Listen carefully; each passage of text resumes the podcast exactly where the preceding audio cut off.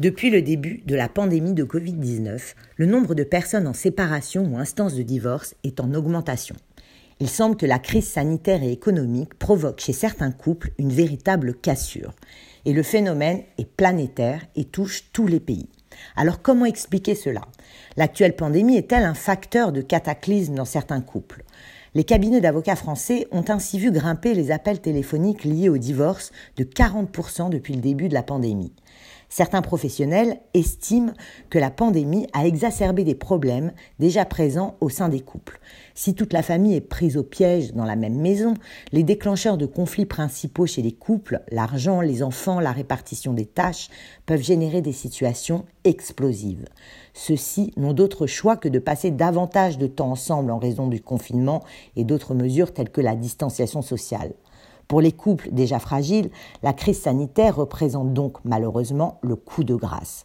Ce qui a néanmoins changé, c'est l'augmentation significative du nombre de femmes qui demandent le divorce, avec 76% des nouveaux cas provenant de clientes contre 60% il y a un an. Cette tendance serait liée, selon de nombreuses études, à la vie des parents qui télétravaillent et qui révèlent qu'une part disproportionnée des tâches ménagères et de la garde des enfants incombe toujours aux femmes, même dans les couples où le partenaire masculin travaille également à la maison. Même pour les parents qui étaient déjà séparés avant la pandémie et qui maintenaient un niveau d'entente acceptable, des tensions créées par le Covid ont pu se déclarer et les situations deviennent plus compliquées, notamment par rapport à la garde des enfants.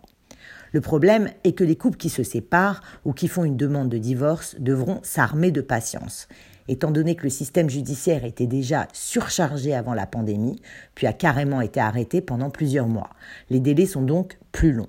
Il faut toutefois souligner que le ministère de la Justice a fait un grand bond en avant pour rattraper ce retard. Les avocats disent ne pas avoir été surpris par la hausse du nombre de demandes de divorce après le premier confinement. Il est effectivement fréquent que des couples se séparent après de longs moments passés ensemble comme des vacances. Si le confinement semble entrer dans cette catégorie de longs moments, le niveau de pression est en revanche incomparable. Par ailleurs, même les couples les plus solides ont été dans l'obligation, face à la crise, de faire face à des problèmes en lien avec le confort, la stabilité et le rythme de vie. Lorsque l'on parle de crise sanitaire, il est logique d'évoquer la crise économique.